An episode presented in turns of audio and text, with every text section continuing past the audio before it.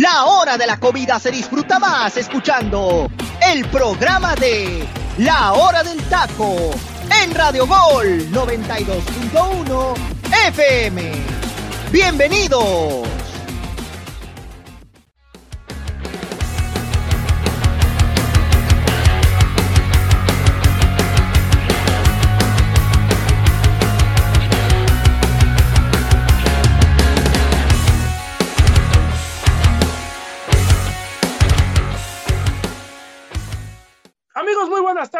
¿Cómo están todos ustedes? Les doy la más cordial de las bienvenidas a una emisión más de la hora del taco. Eh, ya jueves, ojalá, ojalá llegue ya el viernes pronto, porque a todos nos hace falta.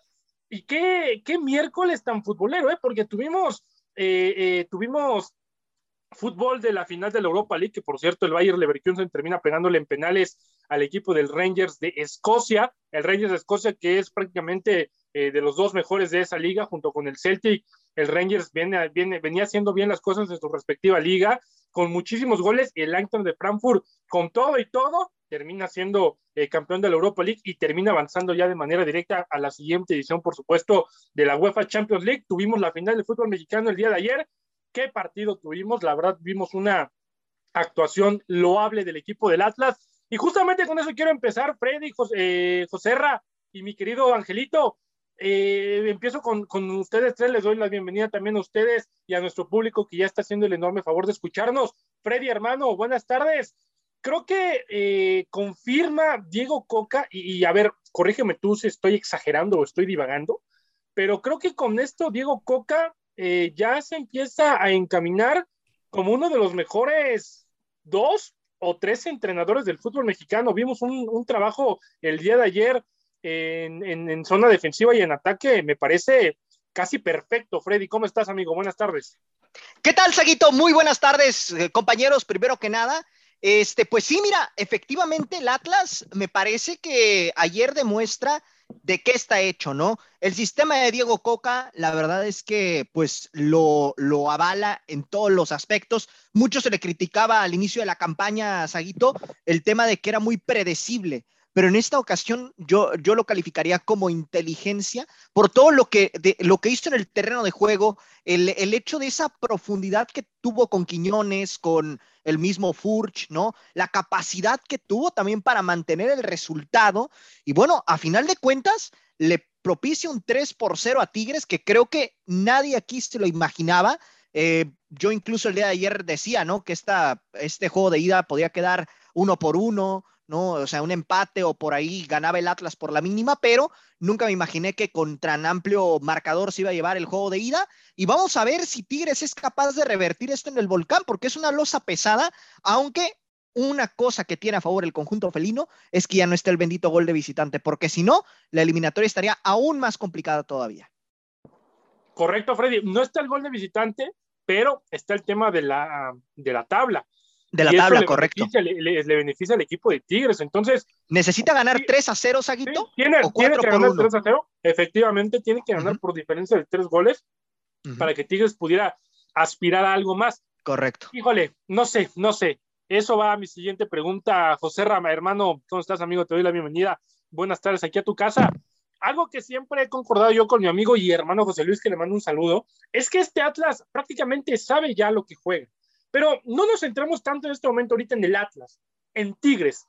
José Ra, ¿qué deja de hacer Tigres para comerse tres goles del Atlas y para ser, me parece, ampliamente dominado en el partido, amigo? Buenas tardes. Hola, hola, ¿qué tal? Buenas tardes, hermano. Buenas tardes, un placer, un placer estar aquí contigo, con, con el queridísimo Ángel, con el queridísimo Freddy. Un placer, hermano. Eh, mira, yo creo que ¿qué deja de hacer Tigres, hermano? Pues no atacó, ¿no? No propuso, fue un equipo que Guiñac no pasó su mejor noche, los jugadores importantes tampoco, Soteldo era el único que trataba de hacer cosas distintas, pero también, también hermano, lo de los zorros fue una buena, una buena labor en sentido de marca, ¿eh? Le hacían el 2 contra 1 ahí a Soteldo, lo lo marcaron muy bien, entonces eh, queda mucho a desear Tigres, hermano. Le faltó más ganas de querer, de querer salir adelante, hermano, de querer proponer el juego. eh, le, faltaron ganas de proponer, porque tienen los futbolistas para hacerlo. Después Miguel Herrera intenta hacer, el, intenta hacer cambios, hermano, mete ahí al, al Cocolizo, ¿no? Jugador que militó en Pumas en su momento, pero, pero también siguió, siguió igual, hermano, no eh, siendo un equipo este, sin proponer hacia adelante. Eh, me parece que esto es una losa complicada, hermano, para el equipo de Miguel Herrera. Y yo creo que Miguel, hermano, no estudió lo suficientemente a Coca, lo contrario de Coca, ¿no? Coca estudió muy bien a sus futbolistas puntuales y, bueno, pues ahí está, ¿no? prácticamente, yo no digo que está resuelta la eliminatoria, no, no lo digo, pero sí ya tiene una losa muy pesada, hermano. Y, no lo digo, hermano, por porque los futbolistas que tiene Tigres, hermano, pueden cambiarte un resultado y pueden proponer, eh, por supuesto, ¿eh? tiene futbolistas con grandes, grandes cualidades. Y yo creo que, te repito, no doy por muerto este partido, pero, eh, pero sí puede, todavía se le mueve siquiera la patita ahí al, Tigre, hermano. Correcto, es, es más bien, yo siempre manejo términos en, el deporte, ¿no? Independientemente de que eh, Diego Coca, porque yo creo que todos los entrenadores lo hacen, en el fútbol mexicano yo creo que todos estudian al rival o tratan de estudiarlo de acuerdo a su, a su manera, más bien en el partido fue táctica. Y lo platicábamos con José Luis hace, hace, hace, unos, este, hace unos momentos, afuera de, de, micrófonos, obviamente, antes de que se fuera a descansar. Eh, lo platicábamos. Más que nada es el tema táctico, porque cuando un equipo de Atlas va ganando 2 por 0 todo el mundo pensaría que quizás el Atlas iba a bajar las revoluciones e iba a empezar a, comerse el tiempo, ¿no? A gastarse tiempo para que el tiempo se acabara. ¿Qué es lo que hace? Abre muchos espacios para que Tigres ataque, casi casi como en el boxeo, invita a Tigres a que le pegue, pégame, uh tírame.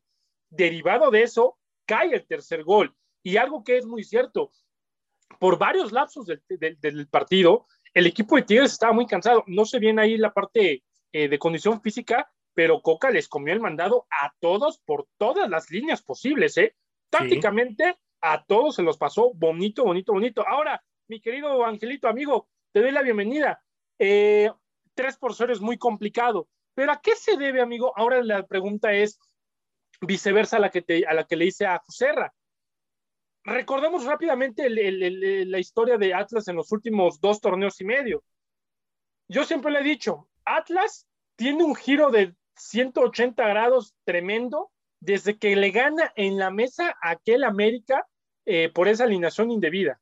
Desde ahí empieza la buena racha de Atlas, tanto que se meten a, la zona de repechaje y son eliminados por Puebla con un autogol. Ni siquiera Puebla tuvo méritos propios para avanzar, sino fue con un autogol del Atlas. Después, torneo siguiente, son campeones. Después, torneo siguiente, actual, terminan en tercer lugar están en semifinales del fútbol mexicano, ya ganaron 3 por 0 y hay un 85% de que puedan llegar a la final. Angelito, ¿por qué el Atlas juega tan bien? O sea, ¿por qué este Atlas cuando hace unos torneos daba pena ajena en el torneo? ¿Por qué de momento cobran vida y llega Diego Coca y, parece que los 11 futbolistas más los que están en la banca junto con el cuerpo técnico e incluyendo la afición, todo el mundo sabe su papel en, la institución de, de, los rojinegros, amigo.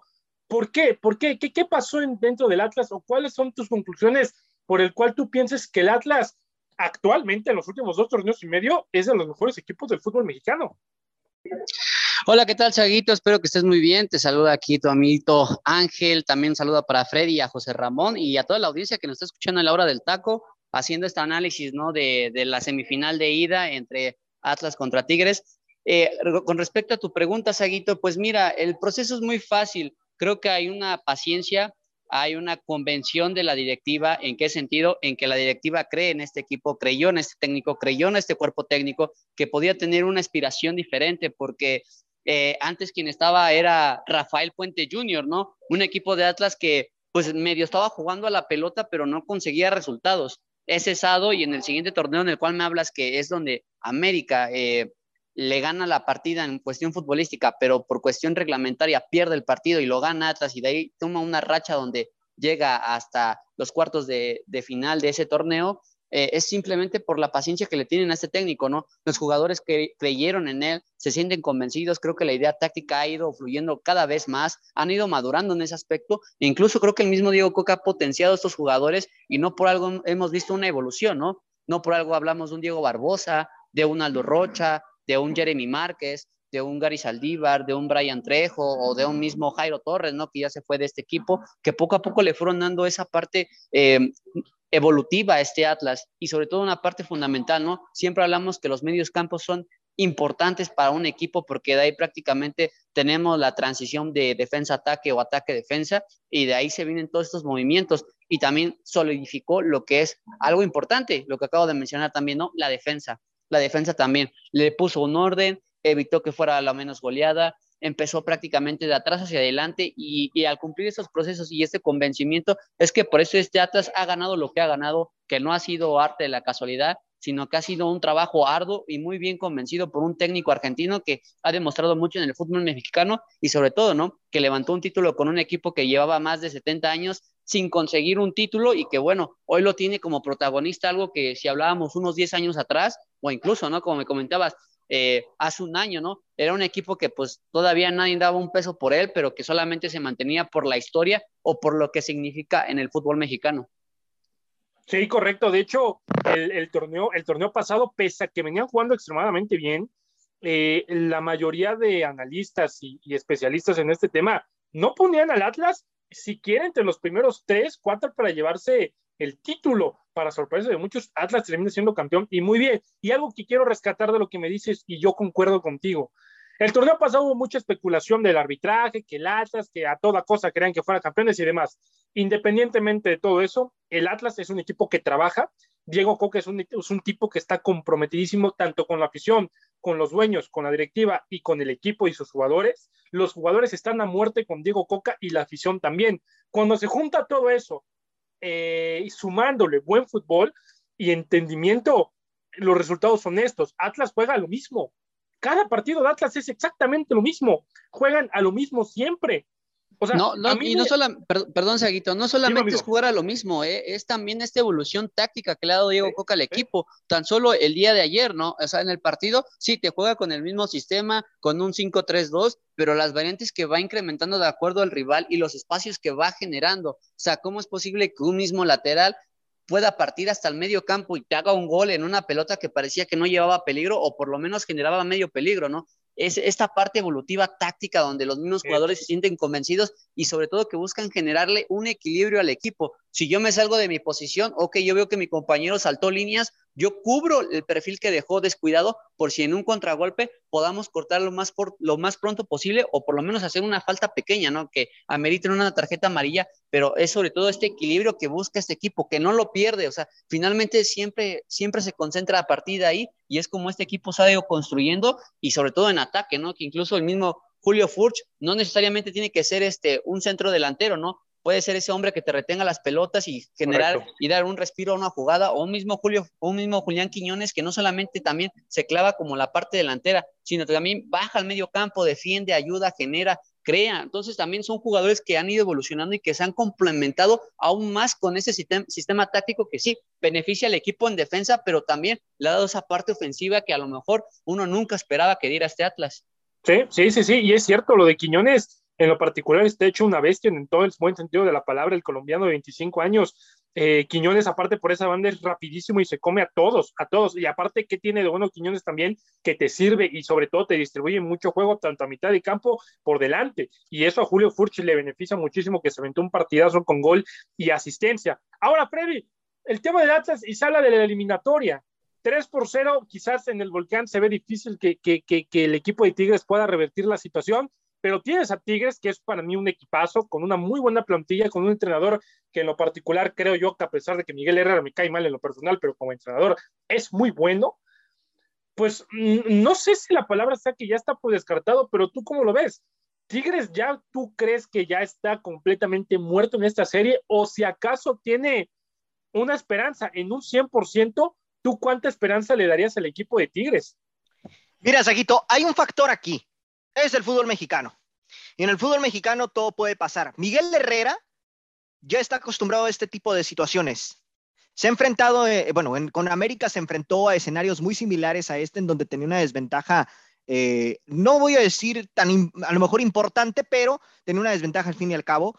y lograba sacar los resultados adelante. Entonces, yo todavía no descarto a Tigres, yo siento que Tigres todavía puede hacer algo en el volcán, es cierto, ayer eh, no tuvo su mejor partido y también eh, quizá a lo largo de la eliminatoria le ha costado un poquito en el tema físico, pero me parece que este Tigres, por jerarquía, por nombre, todavía tiene algo que pelear. Vamos a ver cómo sale a proponer el partido de vuelta, eh, en este caso Diego Coca, porque también va a depender mucho si va a querer defender la ventaja que tiene para no desgastarse demasiado o apostar a buscar un gol que prácticamente pues ponga contra las cuerdas a este Tigres, ¿no? Entonces, eh, me parece que va a ser factor los primeros 15 minutos para ver qué tanto se termina sentando el Atlas en el volcán y qué tanto Tigres es capaz de lograr por lo menos anotar un gol.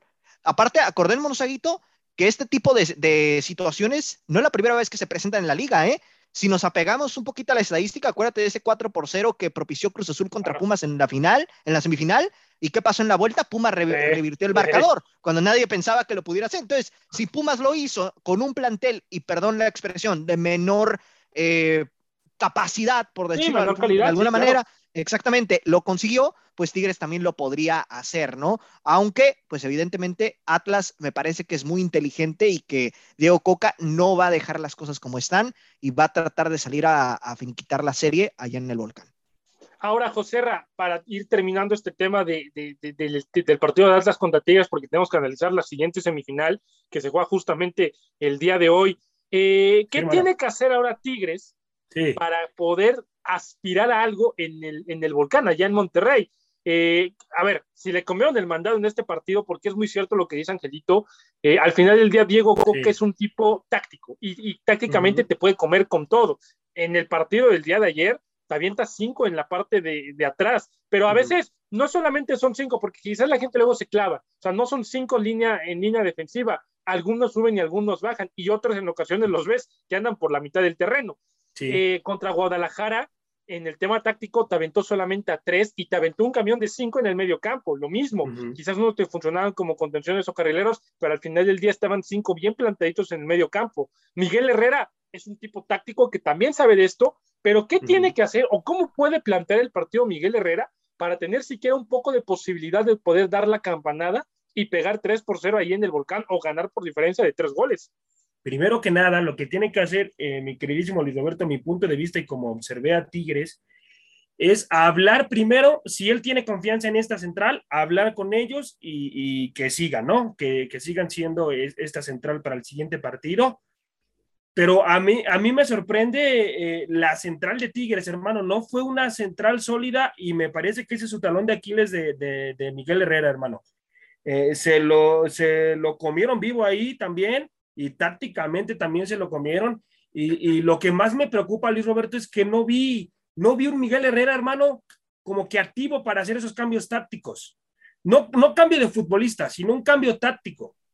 Eh, para, para, tratar de, buscar un gol, por lo menos Guiñac tuvo una clarísima y la falló, hermano. Esa también puede costar, pero yo, yo creo que lo de Igor Lignoski, hermano, yo creo que no lo tiene que volver a poner, ¿eh? Tiene que, tiene que eh, tiene que buscar otro central ahí, porque también le comieron el mandado ahí a. ¿Pero a quién, José Ra? ¿Pero a me quién? me parece que pues se la tiene que jugar ahí con Diego Reyes, hermano. Dieguito Reyes tiene que, que, que, imponer pues ahí condiciones, eh, pero lo de Igor Limnoski, no, yo creo que fue, un futbolista, fue un futbolista que quedó mucho a deber, hermano. No, pero discúlpame, José Ramón, pero lo de Diego Reyes es malísimo, ¿eh? Por eso Miguel Herrera lo, borró del plantel, porque hay que recordar que cuando inició con el torneo, él era titular junto con Salcedo, pero después tuvo malas actuaciones con Tigres que prácticamente lo han ido borrando y es por eso que incluso le tienen mucho más confianza a Hugo Ayala, que era un jugador que no tenía mucha actividad con los Tigres y que venía de una lesión y que le come el mandado a Diego Reyes precisamente por esta situación de confianza, porque era lo que no está ofreciendo el jugador mexicano con experiencia europea y es por eso que también Livnovsky ocupa este lugar, sobre todo sabiendo que en sí la titularidad de la central es Hugo Ayala, Guido Pizarro y Angulo, pero por la situación de aquí, ¿no? Obviamente recurren a Angulo porque no tienen un lateral izquierdo nominal o que por lo menos les pueda jugar por esa posición.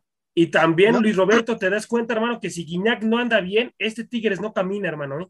No camina. En, el partido, hay, mucha Guiñac dependencia, hermano. Y desde que le anotó desde que le anotó a Toluca, me parece que fue su último gol contra Toluca, eh, ya no volvió a aparecer Guiñac como nos tiene acostumbrados a aparecer el futbolista. Ahora, si te puedes ver, eh, en el partido del día de ayer, no solamente fue Guiñac, o sea, realmente fue prácticamente todo. Eh, toda la plantilla, porque a ver, si tú te puedes saber, la central, Lisnowski fue una coladera en, el medio, en, la central fue una coladera terrible. Lo de Pizarro tampoco fue, lo de Angulo tampoco. En la parte de la derecha, lo de este chico, este, lo de Hugo Ayala, tampoco fue redituable. Ahora, si tú te vas al centro de campo, ni Vigón ni Carioca pudieron hacer mucho, ¿eh? de lo más, un poquito más rescatable que vi yo fue lo de este, Luis Quiñones, y eso también a secas, partidazo terrible de, de Guiñac, que evidentemente eh, sí se le nota una baja de juego en los últimos partidos, pero a ver, independientemente de eso, también no hay que quitarle mérito a lo que hizo Camilo Vargas, porque al final del día, si Tigres no nota, también fue por Camilo Vargas. Entonces, y, hubo un lapso, hubo un lapso, Luis Roberto. ¿eh? Perdón que te interrumpa, hermano. Hubo un lapso que también Tigres intentó, ¿eh? Intentó, porque también Camilo Vargas ahí sacó la, la que saca e, e, Emanuel Aguilera en la línea. Este, entonces también, también no es que hayan dominado todo el juego los zorros, sino también hubo ciertos lapsos del partido que Tigres también intentó, intentó atacar, y pues desgraciadamente se le vino la losa pesada con ese tres goles por cero, hermano. Vamos a ver, vamos a ver qué sucede. Partido eh, de vuelta va a ser el día sábado a las 8 de la noche, tiempo de la Ciudad de México, 6 de la tarde y noche ya en tiempo del Pacífico, en la casa de los Tigres de la Universidad Autónoma de Nuevo León. Reciben a los rojinegros del Atlas, compañeros. Eh, Freddy, te voy a pedir por favor que me des tu resultado del partido del sábado y quién va a avanzar. Uf, um, yo siento que lo gana Tigres, pero avanza el Atlas. Lo, gana el lo gana Tigres 3 a 1, hermano. Oh, avanza el Atlas. Híjoles, yo creo que avanzan los zorros, hermano, y le va a terminar metiendo otros dos goles allá en el volcán, hermano. Ok. ok, me gusta esa, esa propuesta agresiva, ese comentario agresivo. Mi querido Angelito. Eh, para mí lo va, a quedar en un empate, uno a uno, y obviamente lo va a ganar Atlas por, por la condición de este, goles en el global. Yo me quedo justamente también como Ángel eh, con un empate, pero a dos. ¿Por qué? Porque algo es bien cierto, bien cierto. La especialidad de Miguel Herrera, ¿cuál es? Atacar, no es defender. Y entonces, Tigres, al verse obligado en ataque y al abrir, evidentemente, muchísimos espacios, sobre todo por medio campo y las bandas, el Atlas se lo va a comer. Yo voy con un empate a dos porque no veo cómo el equipo de, Tigres pueda generar algo sin necesidad de defender. Si no defiendes y te meten goles, de nada te va a servir los que tú metas. Y yo lo viene mencionando a lo largo de toda la temporada. Estos Tigres, no importa si les metes 15, con que te metan 16, están por bien servidos, porque la defensa en este equipo, al menos lo que se vio en temporada regular, es que no era prioridad era prioridad más el ataque. Entonces, vamos a ver. Aquí la cuestión, Saguito, es de que aquí no, y, también, Sajito, también, yo creo que desde que desde que pierde con las Águilas del América Tigres, hermano, le vi, le vi muchas situaciones en defensa complicadas, ¿eh? porque si hubo un, un lapso en la temporada que Tigres andaba bien en defensa también, ¿eh? Miguel Herrera intentó poner equilibrio ahí en defensa, ¿eh? No, José Ramón, ¿eh? no, no solamente fue con las Águilas del América, ¿eh? Tigres ya venía No, no, y después con Necaxa ya con varios ah, no, y, muy atrás, ¿eh? incluso con Querétaro ya venía sufriendo con la defensa. Ajá, es cierto. exactamente, el partido medular es contra Pachuca. De ahí Tigres empieza a flaquear un poco en la defensa. No solamente se dio con las Águilas del la América porque le ganan 3 por 0, sino también otros equipos le hicieron mucho mejor goles o lo hicieron ver muy mal. Tal vez no, no le metieron en el marcador, pero prácticamente aquí se empezó a generar de que la defensa de Tigres no estaba generando. Aquí lo que tenemos que preguntarnos es qué va a hacer Miguel Herrera, si va a recuperar a los jugadores que están en su cuadro titular, que cuál es la, situación, que ya metió a Florian Tobán, que es uno de los jugadores que, con los cuales em, empezó el torneo, con Quiñones, con Chiñac, eh, ver si ya por fin está aquí al 100%, va a recorrer a Angulo, va a dejar a Pizarro, va a dejar a Ayala, va a dejar a Dueñas, entonces también la condición de que hacia Pizarro lo va a anclar como un tercer central o lo va a soltar como un segundo contención y que le pueda hacer esta, este apoyo a Rafael Carioca, incluso creo que Pizarro aporta ya más en la parte ofensiva que en la parte defensiva, ¿por qué? Porque cuando Tigres ha necesitado y Pizarro se ha desprendido de la central, ha generado jugadas muy interesantes, incluso de peligro. Entonces también aquí Miguel Herrera tácticamente tiene que saber que esta vez necesita utilizar el marcador eh, pues a su favor y, e imponer condiciones en el volcán y pues dejarse de la línea de 5, ir con una línea de 4 y de ahí buscar todo lo que se pueda en ataque y tratando también de equilibrar un poco, porque si no, pues estos Tigres se les va a complicar.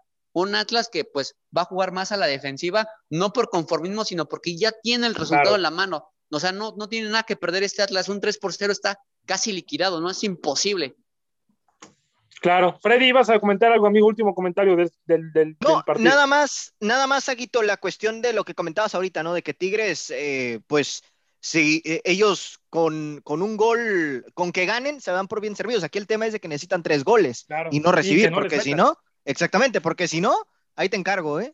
Mira, te doy algunos números rápidos, Luis Roberto, de cómo Adelante, la primera mitad, hermano. Disparos de los zorros fueron cinco contra dos de los Tigres. A puerta, cero de Tigres. No, no dio ningún disparo a puerta en la primera mitad. Dos de los zorros. Tiros de esquina, pues bueno, uno de los zorros. Faltas, seis de, los zorros, seis faltas contra ocho de Tigres. Tarjetas amarilla, una, eh, cuando se la saca Soteldo. Y, y en el primer tiempo, 58% de posición los zorros contra 42% de Tigres, hermano. Sí, sí, nos podemos dar una idea de cómo estuvo el primer tiempo y prácticamente el, marcador. Creo que Tigres, no sé, por lo que buscó y por las atajadas de Camilo, pero a lo mejor Tigres sí merecía llevarse un golecito, pero también a lo mejor se tuvo que haber llevado otro más. Pero bueno, compañeros, hasta aquí este tema de Tigres. Lo estaremos ya analizando eh, eh, primeramente, Dios, el día lunes para ver qué pasó en el partido de vuelta, pero vamos a trasladarnos a la siguiente semifinal. Repito, el día de hoy se juega a las 8 de la noche, tiempo de la Ciudad de México, 6 tiempo del Pacífico. El América en el Coloso de Santa Úrsula, en el mítico Estadio Azteca, reciben al Pachuca. Pachuca que vino haciendo en el, torneo prácticamente las cosas de manera magistral, terminó en primer lugar como solitario con 38 unidades, eh, con una buena cantidad de goles tanto anotados y recibidos. De hecho, Pachuca recibe solamente 15 goles, fue de las mejores defensivas en el torneo, empatado junto justamente con el equipo del Atlas y fue también una de las mejores ofensivas del torneo con 30 goles, empatado con los Tigres. Entonces, este equipo de Pachuca tiene defensa y tiene ataque. Ahora, el América vino de un partido polémico, no, no quiero abundar tan polémico, sí, eh, que quizás en el penal y demás, pero bueno, América fue ampliamente superior a Puebla en el partido de vuelta y, con justa razón está, está ahí. Y después de la seguidilla de victorias también va a ser un partido bien apretado. Creo que es de esos partidos que es de pronóstico reservado. Pero mi querido Freddy, arranco contigo con este análisis de, la otra semifinal, de la segunda semifinal. ¿Quién parte como favorito, independientemente de dónde empiece y dónde se termine? ¿Quién como favorito? Porque, a ver, por momento es Erika pero claro que es América. Y de hecho, sigue siendo el máximo candidato según las apuestas para llevarse el título, todavía por encima de Atlas. Y del otro lado te encuentras con el que fue prácticamente líder todo el torneo del fútbol mexicano, con buena ofensiva, con Almada, que Almada llegó a hacer las cosas espectaculares. ¿Quién parte como favorito, amigo? Fíjate que a pesar, Saguito, de todo el tema de las apuestas y todo ese rollo, para mí el favorito sigue siendo Pachuca, ¿eh? Para mí el favorito es Pachuca. ¿Por qué? que este Chuca vimos a lo largo del torneo pudo ganarle a todos los equipos que están ahorita disputando estas semifinales. A todos.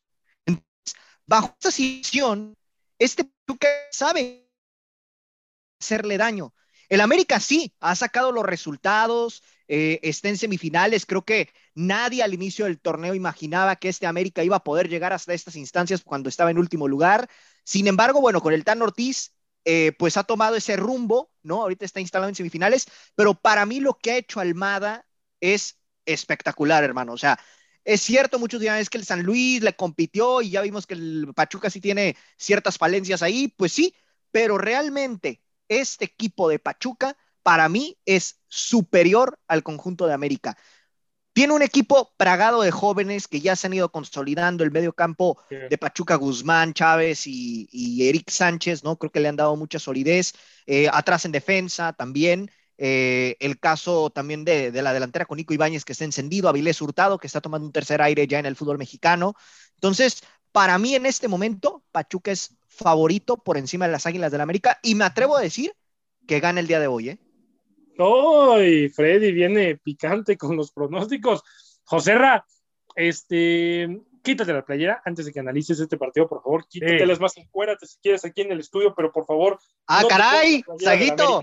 Estamos... No, es que, es que este muchacho puede que, puede que traiga, que traiga la playera de la América, pero puede que también traiga ahí el calzón, el boxer también de las águilas. Entonces, por eso es mejor que se quite todo y que analice, que analice casi desnudo mm. este muchacho, porque luego. Déjame volteo, espérame. No sé, porque este muchacho luego, luego analiza con, con, con la playera y todo puesto. Joserra, en este partido súper cerrado, por, por apuesta, por momio, por lo que tú me digas, por momentos, realmente para ti, ¿quién parte como favorito en esta semifinal? Independientemente de que se juega ahorita en el Azteca, no me refiero al partido en sí, me refiero a la serie.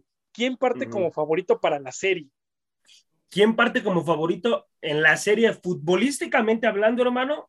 Pachuca, ¿no? Por lo que ha venido brindando en el torneo, por lo que ha hecho como equipo, parte como favorito de acuerdo a lo que, te repito, te dio durante todo eh, el, torneo, ¿no? El equipo más regular, el equipo que eh, gana, eh, tiene buenos números también de visitante y de local, entonces parte como favorito futbolísticamente hablando y en sistema de juego Pachuca, ¿no? Y luego tienen un técnico que pues también es muy inteligente tácticamente, pero la derrota, porque lo, derrota Pachuca en el Coloso de Santa Úrsula al América, hermano, me parece que fue un gol, tres goles contra uno, eh, eh, era con Solari, ¿no? Su sistema de juego era muy diferente a lo que te va a presentar eh, el, Tano. El Tano es un técnico que le gusta empezar de atrás hacia adelante a, armar el equipo, van saliendo poco a poco en bloque y, y, es, un, es un técnico muy ordenado defensivamente, hermano. Defensivamente el Tano le gusta que el equipo esté bien ordenado y, yo creo, yo creo, mi queridísimo Luis Roberto, se la va a complicar a Pachuca, hermano, ¿eh? Le va a complicar la, situación táctica ahí el Tano, eh, no, no, no va a ser fácil, porque con Solari, con Solari en ese partido fueron un desastre en defensa, hermano. Por eso es que Pachuca también eh, pues nos termina ganando.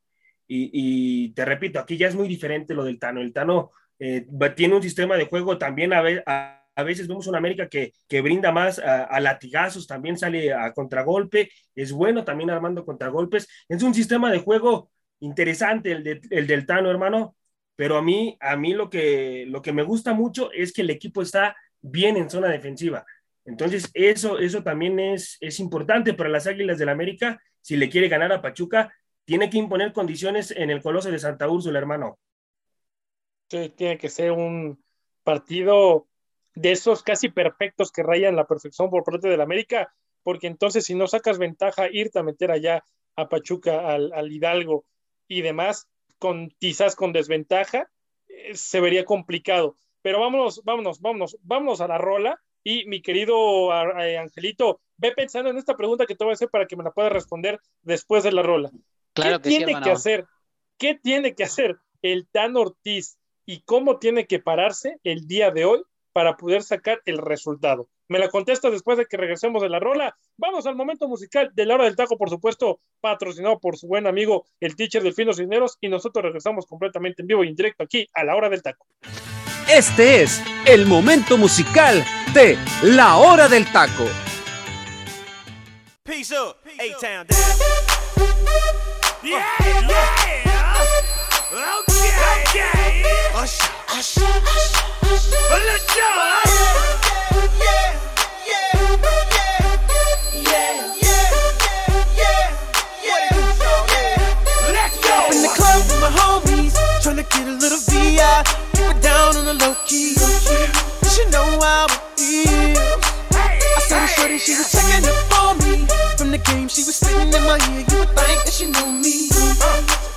Decided to cheat. Oh, Conversation got heavy. She had me feeling like she's ready to blow. Watch out! Oh,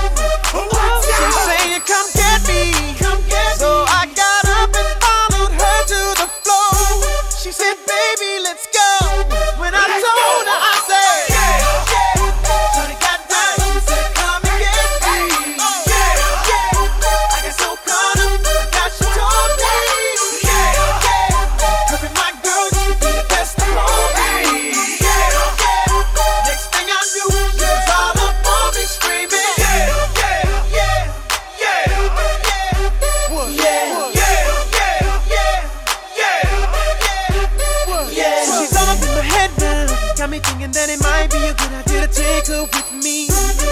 She's ready to leave. Well, let's go. But I gotta keep it real now. Cause on the 1 to 10, she's a certified 20. But that just ain't me.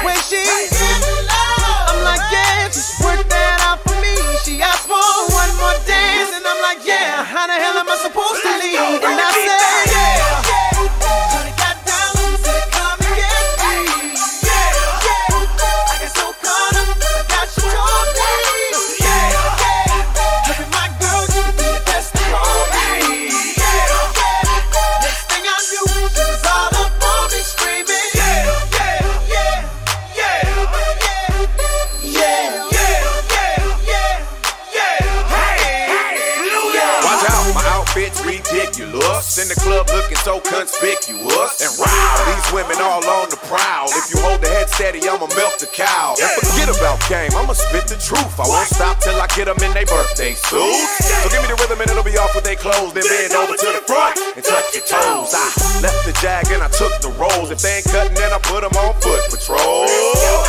How you like me now when my pinkies valued over 300,000? Let's drink, you the one to please. Ludacris fill cups like double D. Me and Ursh once more when we leaves them dead. We want a lady in the street, but a freak in the bed that say, down,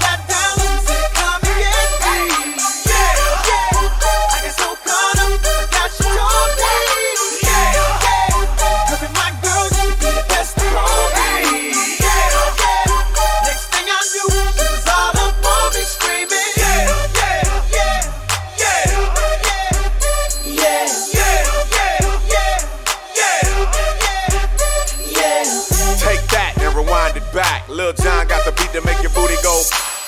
Take that, rewind it back. Ursher got the voice to make your booty go. Take that, rewind it back. Ludacris got the flow to make your booty go. Take that, rewind it back. Lil John got the beat to make your booty go. Do the A-Town star. Do the A-Town star. Now do the muscle. Do the muscle. Do the muscle. Do the muscle. Thunderclap, hey. Thunderclap, hey. Thunderclap, hey. Thunderclap, hey. Rock away. Rock away. Rock away. Rock away. And cut. Este fue el momento musical de La Hora del Taco. Estamos de vuelta, mis queridos amigos, aquí a su programa a la hora del taco, con un tremendo rolón que acabamos de escuchar, quizás ya un, un poquito más, más actual, 2005, pero vamos a poner en contexto a la gente, quizás todo el mundo ha escuchado esta canción y sobre todo por una película que si no la han visto, tienen que verla. Ye es una canción eh, prácticamente del cantante Usher, que todo el mundo ha escuchado a Usher, quien no la ha escuchado, repito, es porque no tiene cultura musical. Está compuesta por Lil Jon, Sean Garrett, Patrick J. K. Smith, Ludacris, Robert McDowell y Lou Rock. Eh, incluye la colaboración también de voces de Lil Jon y Usher. La canción, esta canción de Yeah, fue nominada en la entrega número 47 de los premios Grammy como la mejor colaboración de rap cantada. Y la canción fue utilizada para la película de Hitch del 2005 y de Hangover del 2009. Esas dos películas, si no las han visto, valen muchísimo la pena.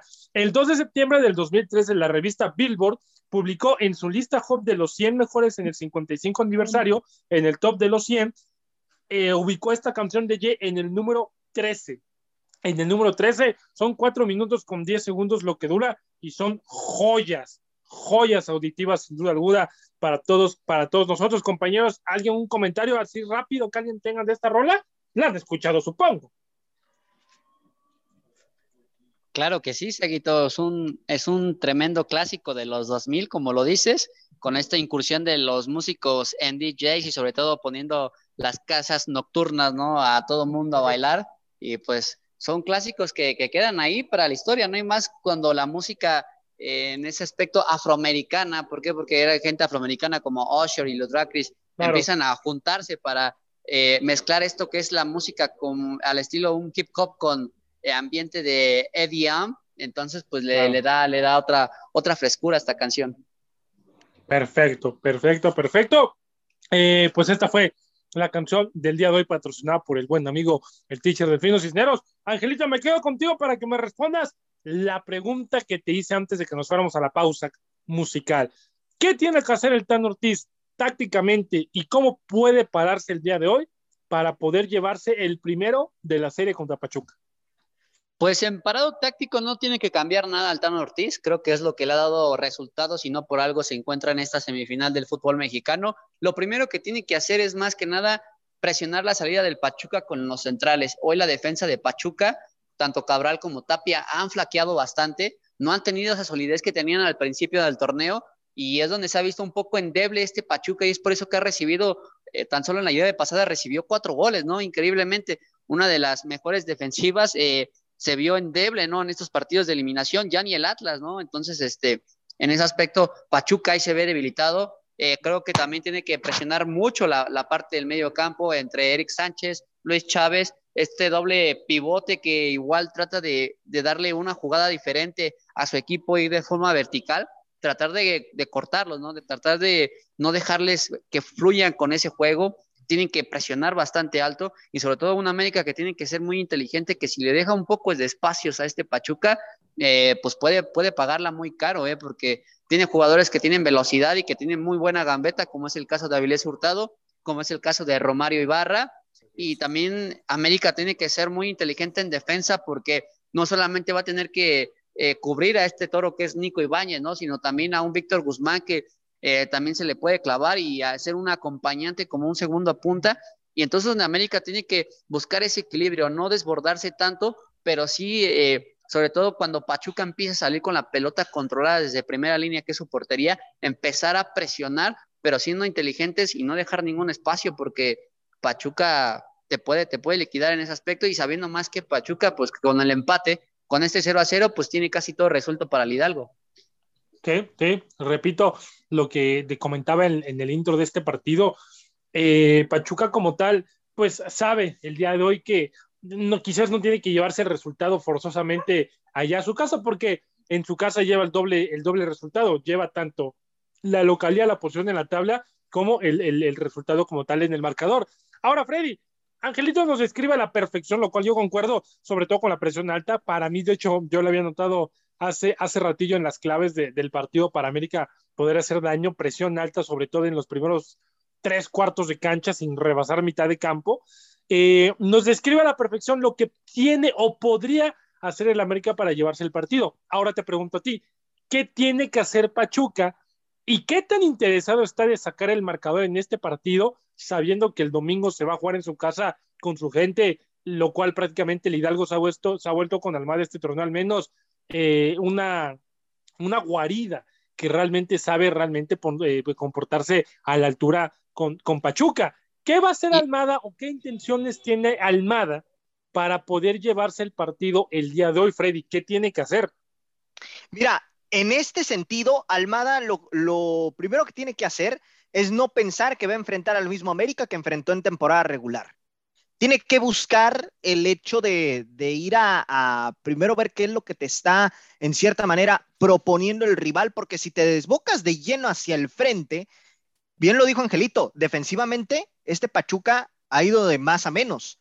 Entonces, en un contragolpe que te agarre el América, eh, en las condiciones en las que está la defensa de Pachuca, le puede cascar por ahí el partido, ¿no? Un gol y, bueno, la eliminatoria cambia. Tiene que salir a, primero que nada, no tanto especular, sino a tratar de, cerrar, encerrar el, medio campo de América para evitar que este equipo no termine encontrando esos espacios y Pachuca buscar los espacios a partir de Avilés Hurtado y bueno, del mismo Nico Ibáñez, que sabemos que son figuras muy rápidas en, en este aspecto. Joserra, Angelito, ibas a comentar algo, amigo, adelante. Este, sobre todo que este partido, curiosamente, se va a jugar tácticamente en parado igual, ¿eh? Va a ser una cuestión espejo, ¿eh? Tanto Pachuca va a utilizar su 4-2-3-1 como América va a utilizar su 4-2-3-1. Aquí es lo que vamos a ver, qué jugador va a tener su tarea específica y su función especial para por lo menos poder sorprender al rival y destantearlo tácticamente en un principio que podría parecer que están jugando hombre contra hombre. ¿eh? Y justamente, derivado de lo que tú comentas, va la pregunta para Joserra. Joserra, ¿qué jugador por ambas partes o por ambos equipos, eh, primero que nada, tiene que ser determinante y tienen que tenerle, pues sí, che- checadito bien ahí con, con los dos ojos, porque puede, puede causar daño. De Pachuca, ¿quién es ese jugador que pueda hacer un cambio en el partido? Y de América lo mismo. Eh, yo creo que de las Águilas del América, hermano, Diego Valdés, ¿no? Diego Valdés tiene que eh, ser ese futbolista que marque diferencia, hermano, y que tenga regularidad, porque luego te brinda un buen primer tiempo y otro medio malo, medio regular. No es un futbolista que, díganle, díganle que trae las, la 10 de las Águilas del América, hermano, y que tiene que jugar bien los dos tiempos, hermano. Con Puebla, con Puebla, allá en el Cuauhtémoc no apareció. Luego vino, vino en el primer tiempo, hermano, y tampoco apareció contra Puebla, hermano. Lo taparon bien ahí y no apareció. Ya después los cambios de Puebla hicieron que el futbolista pues apareciera sus cualidades, ¿no? Pero, pero yo le pido más regularidad ahí a Diego, hermano, porque la tiene. Y con América, hermano, tienes que tener regularidad los dos tiempos. No solamente es uno.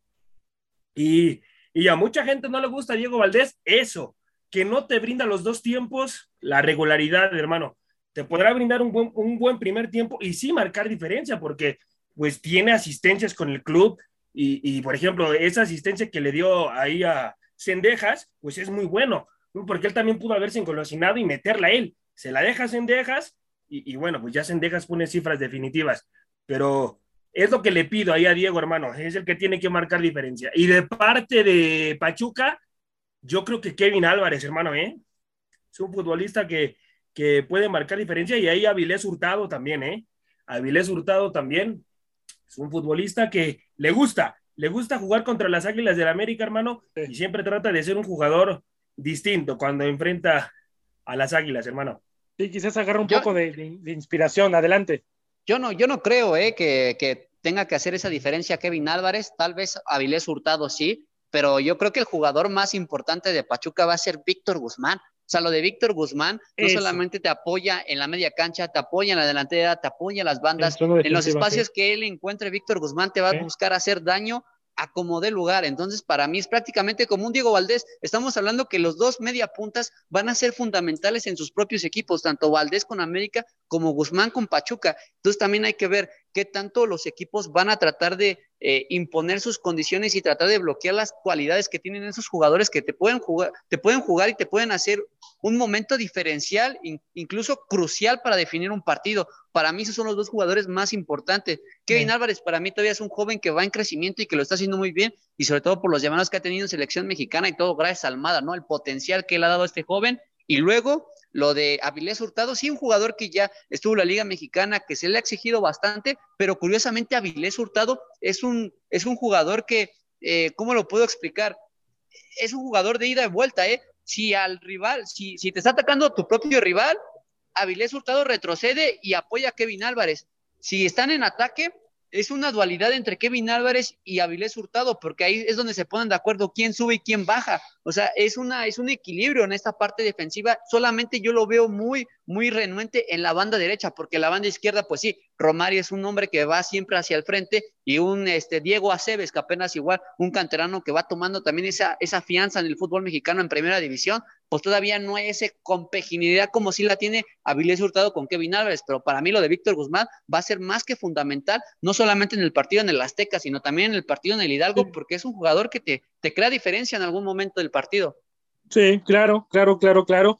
Eh, al final del día, lo de Víctor Guzmán, bien lo mencionas, te puede, te puede ayudar en prácticamente en las tres partes del terreno de juego, tanto en mitad de campo, a repartir balones por ambas bandas, en, tema de ataque también sube muy bien, pero al momento de bajar, no es un futbolista que porque ya subió ya no baja, al contrario, baja lo que tiene que bajar y también apoya en zona defensiva, lo cual me parece completísimo. Compañeros, ya para cerrar este tema, Freddy, ¿cómo queda el partido de ida el día de hoy? Ya no, Freddy, Freddy se fue, Freddy dijo, ¿saben qué? Ya estoy harto de hablar del América, yo me voy, hago lo que yo quiero, es mi programa. Mi querido Joserra, eh, ¿quién gana el día de hoy? ¿Quién gana? Yo creo que eh, va a ser un partido, un partido, hermano, que yo creo que el que gane la media cancha se va a llevar el partido, hermano, ¿eh? Okay. Ahí, ahí hay que estar abusados en ese, en ese encuentro, por lo que he estado viendo y observando. Y, eh, cómo, cómo juegan ambos, ambos equipos. Yo creo que el que gane la media cancha se lleva el encuentro. Yo creo que se lo lleva las Águilas del América, hermano. Se lo lleva dos goles por uno. Okay. Y allá, allá en, en, en, Pachuca, bueno, pues tiene que, tiene que ir también a, a, ganar y imponer condiciones si quiere pasar a la final las Águilas. Ok, Angelito, amigo, ¿cómo queda el partido del día de hoy? Para mí lo gana los Tuzos del Pachuca, lo ganan 2 por 0 en el Estadio Azteca. Son de esos partidos que les gusta a este, a este Pachuca, ¿no? Además, cuando enfrentan ese tipo de rivales que visten como es el, las Águilas del la América, y sobre todo que en cuestión de estadísticas en liguillas, les tienen bien tomada la medida, ¿no? Y yo creo que por aquí también puede ser el reapunte de un Guillermo Almada que sabe que es una parte crucial porque su gran deseo de estar aquí en el fútbol mexicano es ser campeón y más con una buena plantilla que lo ha trabajado y la ha potenciado aún ¿Sí? mucho más de lo que hizo con Santos. ¿eh? Entonces, para mí, ¿Sí? Tuzos de Pachuca se lo lleva 2 por 0 en el Azteca y van a sufrir, yo creo, el América va a sufrir bastante en este partido. ¿eh? Y otro futbolista ¿Sí? puntual, Luis Roberto, que se me olvidó mencionarte, amigo. hermano, también, lo de Cendejas es de aplaudirse, ¿eh? Lo de Cendejas en las Águilas del América es un gran futbolista, hermano. Y también lo de, lo de, eh, lo de Fidalgo, ¿eh? Fidalgo es un futbolista que también está marcando diferencia, así que cuidado, cuidado con esos dos futbolistas dentro de las Águilas del América. Ya estás, perfecto, amigo. Yo voy con que hay un empate a un gol. Hay un empate a un gol, no veo quizás a ninguno de los dos pasando por delante en este partido. Y si estuviera Freddy, estoy seguro que diría que América ganaría, pero que también Pachuca tiene posibilidades de ganar. Ya saben, el win-win para Freddy. eh, no me digas eso, Saguito. Dejamos, dejamos, este partido ya por la paz. Veremos lo que sucede el día de hoy, partidazo que promete. Y vamos rápidamente a tocar los últimos dos temas muy pequeños. Juan Reynoso, la salida de Juan Reynoso por fin se dio. Por fin mm. la gente de Cruz Azul, que tanto quería que Juan Reynoso, aquel personaje que les dio la novena, que se la regaló, que terminó con la sequía, lo terminaron echando, pues como se echan a los técnicos perdedores. Eh, mi querido Ángel, de manera pues breve, fue una idea adecuada, fue una, eh, una decisión adecuada para Cruz Azul. Pues cuando ya tienes un canal de comunicación roto como lo era con el director deportivo, incluso con la misma directiva, prácticamente por más que a lo mejor hubieras tenido un buen torneo o hubieras presentado algo diferente, hubiera sido imposible que Juan Reynoso siguiera en esta máquina de Cruz Azul. Hay que recordar que este, esta directiva de Cruz Azul está más sentida por lo que pasó el torneo anterior que por lo que sufrieron en este, porque en el torneo anterior retuvieron a todo el equipo titular que fue campeón y que hizo un papelón, que perdió la, la, la, MLS Cup One, o más bien el campeón es One, que es el equipo campeón de la MLS contra el equipo campeón de la Liga MX, que fue el Columbus Crew, que Cruz Azul lo pierde, que queda en repechaje eliminado de una forma abismal contra unos rayados de Monterrey, y que curiosamente sí. este mismo equipo lo elimina del torneo de CONCACAF para aspirar a la gran final. Entonces la directiva de Cruz Azul estaba muy sentida desde ahí porque dijeron, te dejamos al equipo que fue campeón y no lo pudiste levantar. Este torneo lo entendieron porque sabían que era de transición. Se fueron 18 jugadores y solamente llegaron 10. Entonces, pues, y aparte estamos hablando que de esos 18 fueron la, la, gran base de este equipo que fue campeón. Entonces también cuando tienes todo eso acumulado, una mala relación con la directiva, prácticamente por más que Juan Reynoso hubiera querido y hubiera deseado, incluso él lo mismo dijo, ¿eh? Yo no, eh, Reynoso dijo que él no iba a renunciar a Cruz Azul, que simplemente él se iba si la directiva disponía y le pagaba lo que faltaba del contrato y así fue. La directiva, al final de cuentas, pues prefiere ya terminar la relación con este técnico peruano que, pues tampoco no lo hizo nada mal en Cruz Azul, que les da historias, pero que también Juan Reynoso se siente igual traicionado de la parte de la directiva. ¿Por qué? Porque cuando quería apoyo de, de la directiva de Cruz Azul, nunca sí. se la dio. Y en el momento más importante, cuando su auxiliar Joaquín Velázquez fue detenido antes de jugarse la semifinal sí. de vuelta contra los Pumas de Universidad, automáticamente Cruz Azul, sin emitir un juicio, lo despide del plantel y es una de las partes que igual empieza a rociarse esta, esta mala esta mala impresión, esta mala relación con, con la gente de, de, Cruz Azul y es por eso que para mí pues eh, era una, una crónica de una muerte anunciada, ¿no? Ya nada más estamos esperando el comunicado de muchas gracias Juan Reynoso y hasta luego, ¿no? Ahora, José Ra, ¿hay algo que reprocharle a Reynoso? Digo, porque sí tuvo malos ratos, sí, quizás sí. la forma en la que jugaba Reynoso creo que a, a, nadie le gustaba más que a los propios, más, y, e, inclusive creo que ni, eh, ni siquiera muchos seguidores de Cruz Azul, pero le terminaron dando el campeonato, que era lo que tanto había buscado Cruz Azul durante 23 años, miserias futbolísticas, fracasos tremendos, ridículos, monumentales, y llegó Juan Reynoso y lo cambió. ¿Hay algo que reprocharle a Reynoso o eh, crees tú que es más agradecimiento el que se le debe de tener? Yo creo que es más agradecimiento, eh, Luis Roberto, porque le dio un título a Cruz Azul después de mucho tiempo, hermano. Le dio identidad al club, acercó a la afición otra vez a la institución, hermano.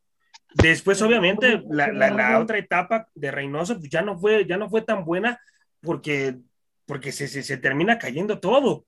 Este, este proyecto no, no era con este presidente deportivo, era, era con el otro. Entonces ahí es donde se termina rompiendo absolutamente toda relación y es ahí donde Reynoso pues ya prácticamente dirigió eh, este torneo, hermano, nada más por dirigirlo, ¿no? Ya, ya, no tenía por, ya no tenía el compromiso realmente con la institución, pero yo creo que es, es más de, de alabarlo de Reynoso, hermano. Esta situación que le pasó, es por eso que te digo, se, se rompió la, eh, corren, corren ahí al que era el presidente deportivo, eh, Dávila, eh, y, de, y, ahí se rompe todo, hermano, se rompe absolutamente todo.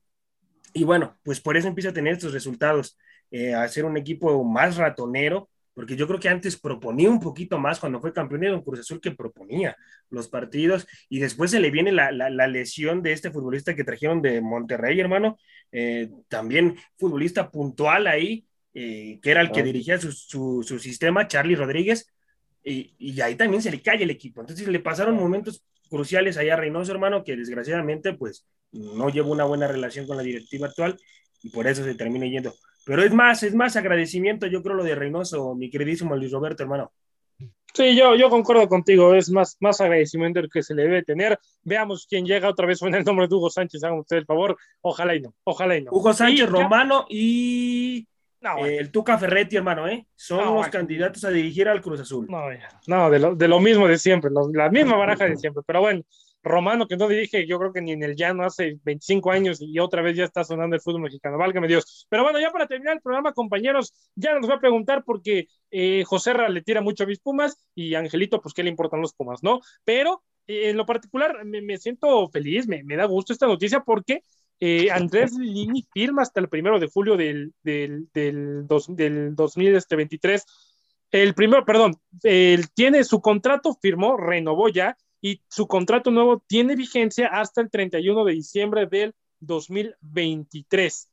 Eh, prácticamente pues es una noticia buena para el equipo de Pumas, para la afición. Ojalá, ojalá le puedan armar un equipo competitivo en esta ocasión, porque con poco ha hecho mucho. Es un entrenador que ama Pumas, ama la universidad, ama la cantera, es un entrenador que está comprometidísimo, es un entrenador que se prepara, es un técnico que sabe de lo sabe lo que hace, es un técnico que va a ver fuerzas básicas, que debuta chavos, que debuta mexicanos, que conoce el fútbol mexicano, ojalá, ojalá, y no lo digo porque sea de Pumas, esto podría pasar si es de Guadalajara, de América, de quien sea, creo que entrenadores así son los que necesitamos más en el fútbol en general, no solo en el mexicano y no, no, en cual, no, no, no, no, importa el equipo. Al final del día, este tipo de personas creo que le hacen bien al fútbol en general. Compañeros, eh, a nombre de mi querido Ángel Eduardo García López, el buen José Ramón, y no Fernández, sino José Ramón Sánchez, mi querido Freddy que se tuvo que ir, o más bien se hartó de todos nosotros y se largó y se fue porque ya quiere ir a saber el partido del América. Yo fui Roberto González y les mando un abrazo a todos ustedes a la distancia.